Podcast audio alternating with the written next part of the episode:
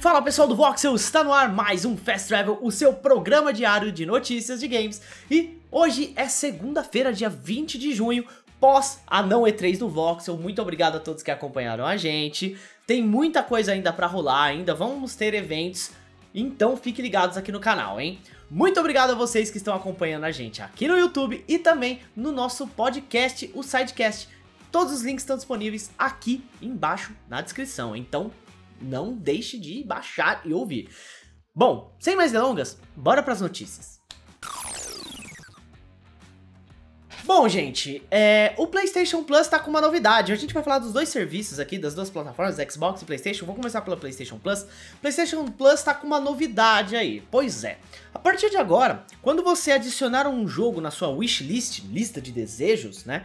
O, a, o sistema vai te avisar que o jogo entrou pro catálogo da PlayStation Plus, seja na Extra, na Essential ou na Deluxe. Isso é muito legal porque o que, que acontece? Você deixa de gastar dinheiro. Na prática é o seguinte: você vai lá, vai comprar um jogo. Aí você decide que não quer comprar naquela hora, vai esperar uma promoção ou algo assim e coloca ele na lista de desejo. Se por acaso o jogo entrar para a lista de catálogo da PlayStation Plus, você vai ser notificado pelo PlayStation 5 ou pelo aplicativo que você tiver no celular, né, o PlayStation App, e você não vai gastar aquele dinheiro, sei lá, você sem querer vai lá e compra e aí sai na PlayStation Plus, sabe? Tem sempre aquilo. Então agora você vai ser avisado por uma notificação. Essa informação foi divulgada pelo Push Square, que reportou que alguns usuários estavam falando sobre essa questão aí. Porém, ainda não foi divulgado, pelo menos não tem nenhum registro de que o usuário seja avisado se o jogo for sair do catálogo, né? Como a gente sabe, o Red Dead Redemption 2 vai ficar pouquinho tempo no catálogo aí,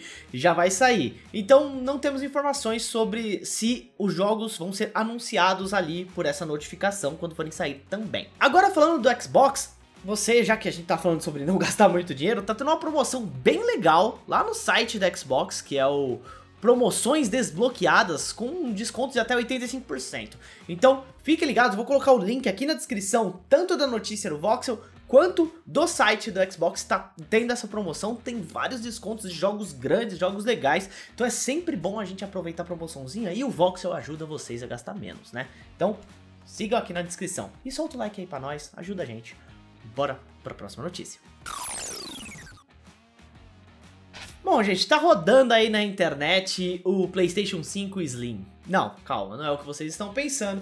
É um PlayStation 5 Slim que foi criado por um youtuber. Pois é, ele usa resfriamento líquido aí no, no, no, console que ele criou. Mas vamos falar dele aqui, ó. O, um youtuber especializado em tecnologia e projetos caseiros, chamado Do It Yourself Perks, resolveu criar uma versão reduzida do PlayStation 5. Usando resfriamento líquido, vemos uma redução de tamanho impressionante para o console, que é conhecido pelo grande espaço que ocupa, né? Já a gente sabe que o PlayStation 5 não é pequeno. O projeto muda bastante o visual, saindo do seu estilo torre com abas pronunciadas e vira um retângulo achatado bastante discreto e fácil de esconder. Bom, o vídeo tá aí na tela para vocês, mas o vídeo completo eu vou deixar aqui na descrição se vocês quiserem assistir depois, tá? Mas tem um pequeno cheat aí, vamos dizer. Quem assiste tudo vai perceber que a solução envolve algo que pode ser considerado uma pequena trapaça. Para deixar a unidade de processamento e as memórias no espaço tão reduzido, o youtuber levou a fonte e as peças de resfriamento para uma parte separada, que tem um tamanhozinho mais considerável. Essa segunda parte é escondida para oferecer a ilusão de um console minúsculo, mas é algo que nós jogadores teríamos que lidar se fosse um design oficial de um PlayStation 5 Slim. Pois é, né? Deu uma enganadinha ali, mas ficou até bonito, né? Vocês viram aí no vídeo, para quem não viu, tá aqui na descrição, o pessoal que tá ouvindo a gente pelos, pelo podcast, tá tudo aí na descrição para vocês acompanharem depois, tá? Bom, gente, e vocês? Vocês acham que vai ser lançado um PlayStation 5 Slim ou um PlayStation 5 Pro em breve? Você acha que é necessário já esse tipo de evolução? Comentem aqui embaixo o que vocês acham, a gente adora ver a opinião de vocês e bora para a próxima notícia.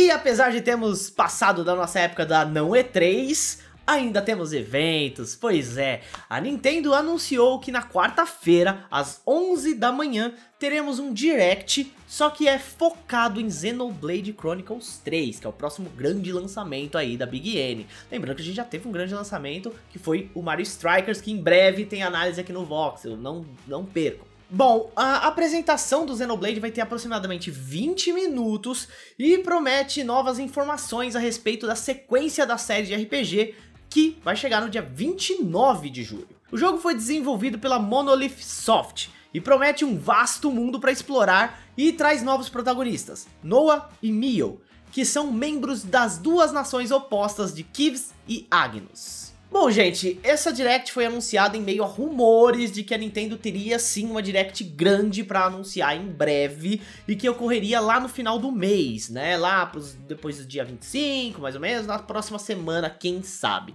Então, fiquem ligados aqui no Voxel que se tiver Direct da Nintendo, a gente vai estar postos para fazer.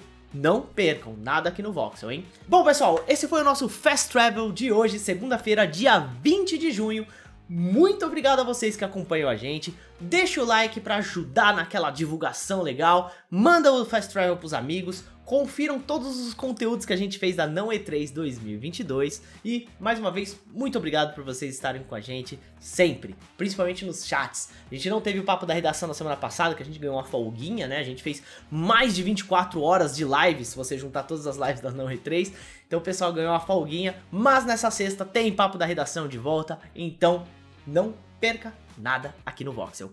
Eu sou o Juan, vocês podem me seguir nas redes sociais, arroba no Instagram e no Twitter. Eu vou ficando por aqui e até amanhã!